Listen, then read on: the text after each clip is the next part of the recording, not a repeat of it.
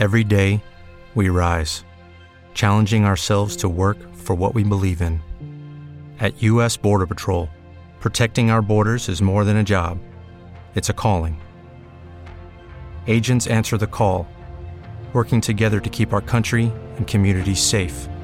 If you're ready for a new mission, join U.S. Border Patrol and go beyond. Learn more at cbp.gov/careers.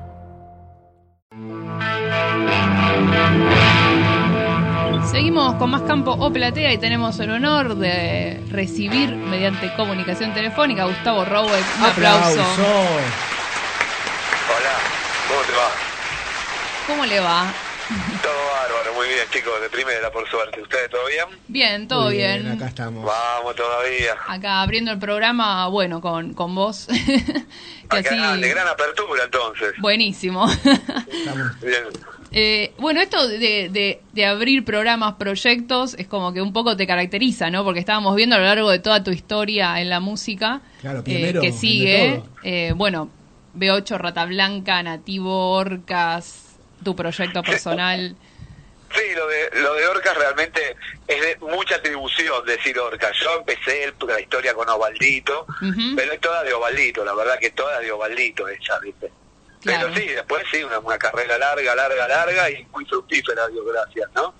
Este y pero nunca fui tipo muy nostálgico eh, siempre fui más bien esto de, de hacer proyectos y mandarle para adelante viste para el próximo Sí, sí, a full. Eh, ponele, ¿qué, qué te acercó a la música en un inicio? ¿Quién?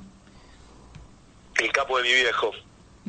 El- mi viejo fue el tipo más musical que conocí en mi vida tenía una- más de mil vinilos tenía Wow. Ah. y, y yo metí la mano ahí, saqué los Beatles y metía la mano ahí, sacaba Eric Clapton y sacaba Yes y sacaba música clásica y sacaba tango y sacaba salsa y Willy Colón y los, y los guaguancó y, y de ahí hasta allá me escuché todo lo que te puedas imaginar y, y tuve amor por la música porque mi viejo vivía escuchando música. ¿Y el metal cuándo llega? ¿Cómo, cómo- cómo es que llega el metal? Porque El metal llega mm, cuando en ese momento están haciendo la camada nueva de heavy metal inglesa, ¿no? Que en ese momento estaba encabezada por por Maide, por Judas, por Acep los alemanes y empieza a llegar eso de material que estaba bastante restringido en ese momento para nosotros. Y nos damos cuenta que lo que estábamos intentando con B8 estaba mucho más cerca de eso que de lo que estaba sucediendo acá en ese momento. Claro. ¿Y, y cómo era esa época del metal, digamos, en los inicios de, de B8? Porque calculo que en, en la Argentina no estábamos por ahí tan acostumbrados a, a ese tipo de sonido, ¿o no? Este, No, no, no estábamos acostumbrados a nada. En ese momento teníamos una bota sobre la cabeza, hacía unos cuantos años ya, y lo único que pensábamos era en sobrevivir, creo. Este, pero mm, eh, no en vano 15.000 personas se le dieron vuelta le dieron vuelta a la espalda de 8 en un show en Barro, ¿no? Porque no entendían un carajo. Realmente Claro. eh, eh, hay veces que los cambios generacionales, o sea, cada, cada tanto hay un cambio generacional, ¿no es cierto? Pero Sí. yo siempre digo que cuando el cambio generacional viene acompañado de un cambio social tan profundo como el que sufrimos en esos momentos, la gente, la banda que vive ese proceso queda para la posteridad, ¿no? Y fue un poco lo que pasó con P8. Es que creo que es uno de los pocos, no sé si hay muchos ejemplos eh, de lo que es en la música, sobre todo, que es tan eh, como que marca tanto, ¿no? Porque ponele, vos decís B8 en esa época y realmente es un cambio total, ¿entendés? O sea, es la música, es el contexto relacionado con la música 100%. Sí, sí, ya te digo, eh, se notó en ese momento incluso recibíamos mucha hostilidad de los mismos músicos, porque nosotros veníamos con un mensaje de barrer con todo, así, Claro. fuera. Es que era lo que me O sea, demandaba el contexto, creo, ¿no? También, porque era como mucho contenido es y... un poco esto y otro poco el ser pendejo, ¿no? Esa sana Claro. soberbia, esa sana inocencia de querer llevarte todo por delante en la Ujú. tuya y que no te quepa nada. Nosotros además veníamos con mucha bronca. Yo entre el primer año y al cuarto día me dijeron, no te matucas, nene. Y cuando volví, formación cívica era ERSA. O sea, Claro. Este sufrimos mucho, ¿viste? Entonces, ya te digo, fue un cambio muy grande. Nosotros veníamos cargando, cargando, y cuando un grano lleno de purro revienta, sale la mierda para todos lados. Claro. y, digamos, del, del espíritu que había en esa época, ¿vos sentís que hay bandas ahora que lo puedan reflejar? O sea, ¿cuál fue la última banda que te haya llamado la atención del metal argentino, de la escena local de ahora, digamos? Mirá, este, te soy sincero, loco, yo estoy, tengo, en este momento tengo Rowell, tengo el tributo a Sábado y estoy preparándolo entre el cielo y el infierno. El 7 y el 21 me voy a Trenquelauquen y a Pasabilbaso a dar una clínica. Uy, el viernes bueno. toco, el sábado toco, el, ca- el 13 toco, el 15 toco, aquí- y además tengo un estudio en donde doy clases y grabo, produzco. No escucho nada, no puedo escuchar nada, todo Claro. el tiempo escuchando o la música que compongo o la música que produzco. Entonces no te puedo decir, salió esta banda y me rompió la cabeza porque es mentiría y no me copa. O sea, Claro. prefiero decirte la verdad y no ser demagogo. Y te, te consulto ya que estás hablando de, de la producción, ¿no? Porque vos sos este, drum doctor y muy reconocido en el país. Este, eso, que- digamos, ¿qué, ¿qué costado te toca? ¿Te satisface, te llena, te complementa el tema de la producción, sobre todo de tu instrumento, que la batería, donde sabes Mirá, tanto, ¿no? eh, yo produzco no solamente, o sea, soy drum doctor, pero además soy productor artístico, o sea, trabajo canciones todo el tiempo de las otras bandas, las produzco, laburo muy bien con las voces, coacheo cantantes. Este, entonces, creo que lo único que me produce tanto placer como tocar es producir. Hmm. Y Realmente también- lo disfruto cuando yo escucho una canción y, y sin que haya cambiado la esencia, noto mi mano en ella, me da una felicidad increíble. Y, y desde el lado de profe, ¿cuál es tu, tu objetivo, digamos, en la formación de, de bateristas o, bueno, también cantantes, ¿no? Decías.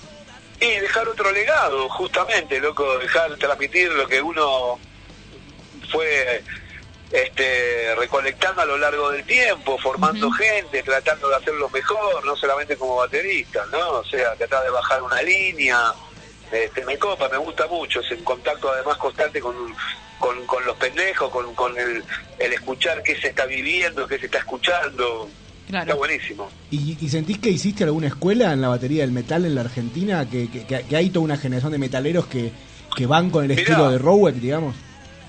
Acá tampoco, no quiero pecar ni de soberbio ni, ni de humilde, pero indudablemente sí. Indudablemente a juzgar por los mensajes de la gente, Claro. Dejé una huella profunda y eso eso es lo que más me gusta. Aguante, de una.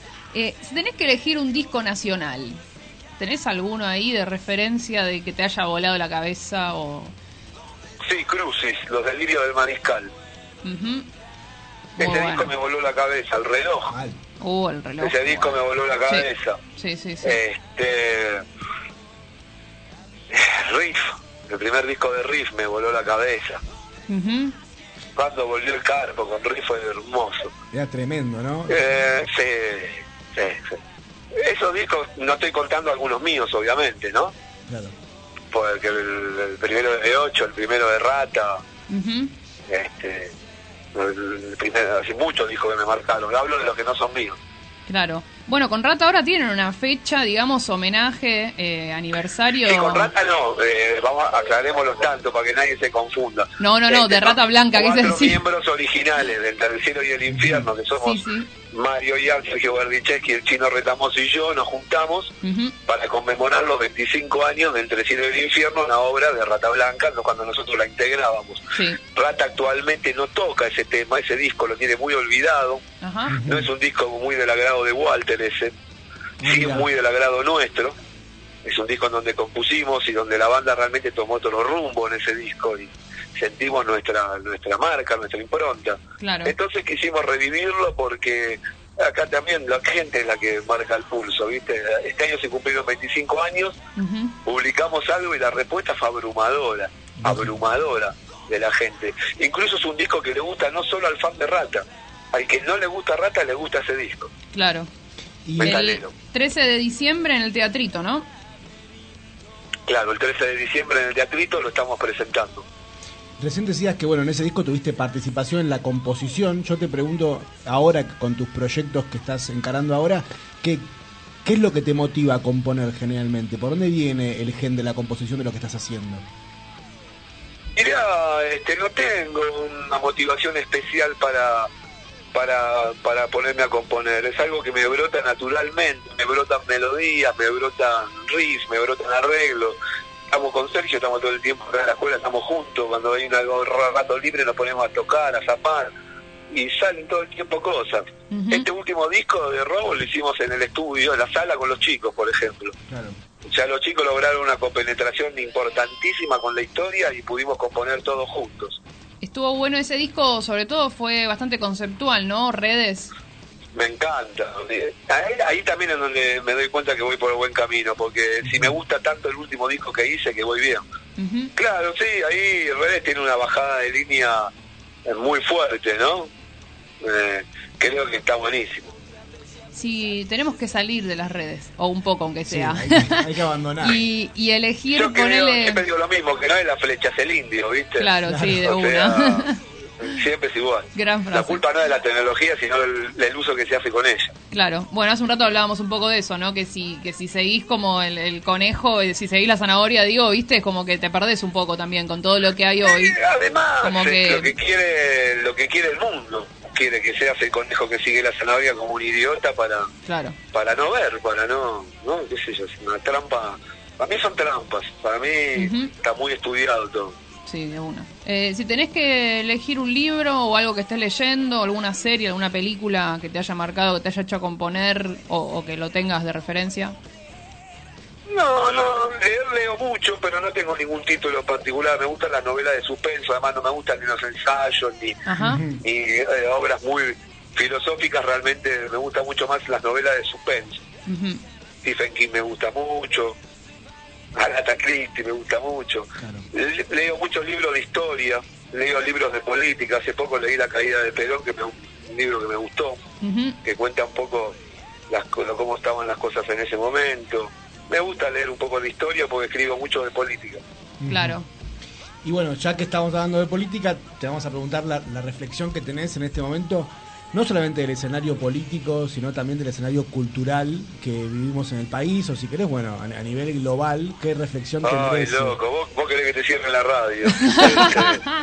Estamos en un medio Mirá, independiente, así que puedes decir lo que quieras, quédate tranquilo. No, sí, ya lo sé, no, no hace falta decir lo que quiera. Yo lo único que te puedo decir que tengo 56 años y desde que tengo uso de razón, ningún político me dio nada. O lo que me dio es una limosna al lado de lo que nos merecemos como pueblo. De eso no tengo ninguna duda. No tengo ninguna duda que nadie que venga va a cambiar nada. ¿Cómo van a cambiar? Imagínate, si ellos son del club. Claro. No van a cambiar nada, van a cambiar de chamullo, se va a correr a la izquierda, a la derecha, al centro, y siempre vamos a seguir lo mismo, un pueblo empobrecido y una clase política rica, una, una locura, una demencia. Así que mi, mi es muy sombrío mi, mi, mi- mi panorama. Y, y para mí son todos iguales, es titanes en el ring. Este, el Caballero Rojo, la momia, Caradagian, Pepino el 9, Peuchele, pero todos cobraban, estaba el bueno, el malo, el que le gustaba a la gente, el que lo escuchaba, pero todos vivían bajo la misma regla y todos cobraban de la misma ventanilla. Acá lo veo igual. O sea, a mí me podés contar que, que devolver pasaje de avión para cobrar la guita eh, está en el protocolo o es, es legal, pero moralmente no, no tienen cara. O sea, te pongo un ejemplo, no sé cómo decirlo. O sea, Claro. son, son impresentables. Y yo escucho a la gente peleando, al pueblo peleándose por estos sátrapas y digo, qué bien que la hicieron, cómo le metieron la cuña ahí al pueblo, a la- lo quebraron a la mitad. Y estoy seguro que si los dos que discuten se ponen a hablar de su vida diaria, están mucho más cerca uno del otro que de que defienden o atacan. Y a nivel mundial, decadencia absoluta. No hace falta ni- o sea, este, está claro que Argentina no, no, no es una isla en el mundo y lo que está pasando es una decadencia mundial, una, una decadencia cultural brutal. Lo mismo un burro que un gran profesor. Discépolo, a full. Ujú. Sí, Vamos sí. mal, vamos para el No pasa de moda, ¿no? Dice, pero pasaron ciento y pico Sí. de años y... Es como B8, loco. Mientras una ecuación no se quiebre, que los que menos tienen este, siguen teniendo cada vez menos y los que más tienen cada vez tienen más, eh, la letra de B8 van a tener una vigencia tanto o más como las de Discepol. Claro. Y, sí. y en la escena musical este, o cultural en la Argentina, ¿vos ves algo que, que haya emergido en los últimos años o estamos prometidos en lo un cóctel? dije, o sea, veo, cambiaron mucho las reglas del juego, ¿viste? Cambió mucho la regla del juego, cambió el mundo, cambió la música.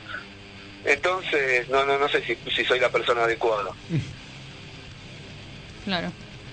Eh, Porque bueno, al tipo que le gusta el trap es muy respetable, para el tipo que le gusta el trap, le gusta el trap. ajá. Y si a mí no me gusta mucho, no tengo derecho a decir que es una mierda, ¿entendés? Porque puede ser un movimiento cultural y social muy importante. Este, pero para mí el músico es músico, música cuando se juntan unos músicos y tocan, o sea, Claro. esto es otra cosa, es nuevo, es algo nuevo, que bueno, habrá que ver para dónde va, cómo, qué le canta. Está más cerca de lo que decía el Carpo, ¿no? Cuando se peleó con DJ Dero, que le decía buscate un empleo honesto. Sí, qué sé yo, el Carpo es un personaje, yo no sé si a un chabón así le digo buscar un empleo en esto, qué sé yo, a lo mejor es feliz haciendo ruidito con el... eh, a mí, sin ir más lejos, ¿sabe ¿cómo se llama esta banda? Que ya, ya se separó incluso. Bueno, tenía un, un chinito ahí en las chapas que, las- que no era un teclado, era chaposo, y a mí me encanta, ¿viste? Ajá. Un chaperío en la música, la verdad que me gusta mucho. Eh, puede haber cosas de todo y puede haber cosas para rescatar. Eh, estás, ahora tenés, bueno, varias fechas mencionaste, pero la más cercana es ahora el 29 de noviembre. Sí, ahora este viernes, viernes. despidiendo ya Red, despidiendo el año, tocamos con Rowe en va de nuevo, un reencuentro con los fans, porque este año se tocó poco componiendo el material del próximo disco, la primera mitad del año. Ajá. Y ahora sí salimos a tocar, estábamos tocando y ahora nos toca Morón, va de nuevo, un lugar hermoso ahí frente al cementerio de Morón, un lugar total- totalmente renovado, Sí. con pulso crítico y maligno de soportes y, y el reencuentro con los fans. Y el Después, otro día. otro día, el 30, este sábado, estamos tocando con el otro, con el tributo a Sabbath que tenemos, que es Warpix. Ajá. Que si te gusta Sabbath es tu lugar en el mundo, no sabes cómo sonamos. es con lo que nos criamos, yo tocaba arriba de los temas de Sabbath, o sea, Claro. y hacemos toda la primera época más oscura y densa de Ozzy. La primera Ah, época. bueno. Ah, mira, buenísimo. Eso es en el City Bar de Martínez. Sí. Y después el 13 de diciembre ya, pero El con... 13, los 25 años del Tercero del Infierno. Antes, el 7 de diciembre, estoy en Trenquelauquen. Ajá. Y Ajá. después del 7, el 15 de diciembre tocamos en Tigre con el Sol y Fest, un festival a beneficio que se hace todos los años, Sí. muy grande. Y después el 21 de diciembre toco en Basavilbaso y después me, me interno en un geriátrico. Che, para, y decís decías que estabas grabando este, para poder lanzar el año que viene un nuevo material. sí, así es. Y yo te pregunto porque me da curiosidad nada más. ¿Cambia en algo cuando se produce para uno o se produce para otro? Eh, cuando produzco para mí es la música que hago, cuando produzco para otro es la música que hizo otro y que yo tengo que realzarla. Pero el trabajo, digamos, en realidad, el, objetivamente, ¿es como que va por el mismo canal o vos lo sentís diferente? No, no, va por el mismo canal, lo siento exactamente igual, lo siento tan mío como lo que compongo. Claro. Claro. Y después, bueno, en redes, todo eso te encuentran como Rowek, ¿no? Sí, sí, a full. Ahí encuentran todo, toda la info de, de todo. Sí, el Robo Grita en Facebook, el Robo Music en Instagram, Gustavo Robo Oficial en Facebook, la página Gustavo Robo, el fanpage para que le den me gusta y ahí quedamos conectados.